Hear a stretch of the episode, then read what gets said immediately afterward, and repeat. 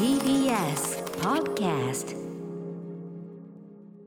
ひらがなみはいということで急に始まりましたひらがなみでございます。まあ同じ言葉でもひらがなで書くと、ん。まあ基本的にはニュアンスが柔らかくなるんですが、はい。えーそこからこう浮かび上がってくるこういろんな漢字の違いというかまあ書き手がひらがなに化する意図であるとか、みたいなものが見えてきたりとかね。とにかくそのさまざまなニュアンスの変化というのが実は非常にいろいろあると、はい。はい、最初はその本当に柔らかくなる可愛くなるねみたいなことばっかりかと思ったら意外や意外ねむしろ感じ悪いっていうかね。なんか うわうさんくさいきな臭いぞっていう感じがね漂ってくることもあり得るっていうのはね結構分かってきたことで結構研究進んできましたね。ははい。い、ということで言ってきましょう、えー今週いただいているのはですねラジオネーム爆風スカンクさんからが感じたひらがなみです。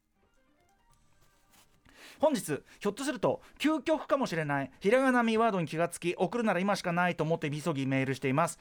仕事で某氏の歯科医師会とやりやり取りをすることがありました。歯医者の。歯医者さん会ね、はい。歯科医師会、はい。歯科医師会とやり取りをすることがありました。この歯科医師会という言葉を漢字からひらがなの歯科医師会にするとなんということでしょう、はい。歯科医師さんといえば白衣に眼鏡の頭脳明晰成績優秀な方々はたまた子供の泣き声などお構いなしに口にメスを入れるサディスト。そんなことはないと思う、そんなお堅いイメージの人たちの集まりのはずがこれをひらがなの歯科医師会にすると私の頭に真っ先に浮かぶのはアルコール分を摂取召されてとてもご陽気になった日々真央子アナウンサーが「N スタ」の総合司会を務められているお姿司会というひらがなが繰り返される破壊力のなんと大きなことか宵の日ウィークの幕開けであり日比さんが総合司会に昇格されたという今日この日に私は何というひらがなみに気づいてしまったのでしょうか。女酒場放浪記も絶対見るぞと心に誓いながらメールさせてメールさせていただきました。司会司会ってね。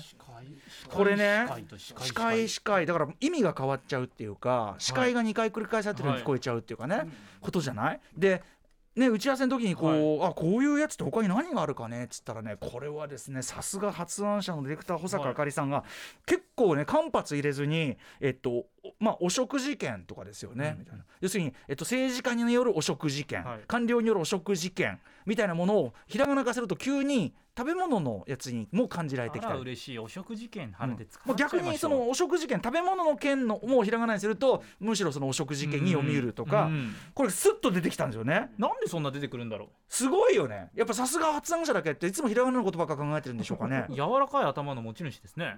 確かに。ひらがなだけにうまいねこれどうも。うーん。ということで司会司会。でもまあこういうこうひらがなにするとちょっと別の語読ができてしまうというか別の感じになる。これも結構あるやもしれませんな。確かにパターンありそうですね。うーんぜひ。だからまたこういうパターンも出てきちゃって、すごいことですね本当にね。もう一個ぐらいいけんじゃない？ダメか？もう一個ぐらい。ももうそんな時間はな時間はないという。あんまり時間を余らせるとですね熊崎君がグラビアアイドル紹介のコーナーをこの後、えーはい月曜の恒例1コーナー分がありますので、えー、1分もあると熊崎君が嫌がり出しますのでこれがやっぱりやっぱ40秒台がちょうどいいらしいんでね。本当はね別に3時間でも4時間でもやりますけど。本当ですか？あはいはいはい。ということでそろそろ締めろということはい、ですので、ということで、ひらがなみ募集してます。はい。歌丸アットマーク TBS.CO.JP、歌丸アットマーク TBS.CO.JP まで、えーひらがなでニュアンス変わると思ったやつ、いろんな形で結構です。発見したやつを送ってください。以上、ひらがなみでした。あと何秒か。な何秒残ってるんだろう。早すぎるかな。何秒だ？何秒だ？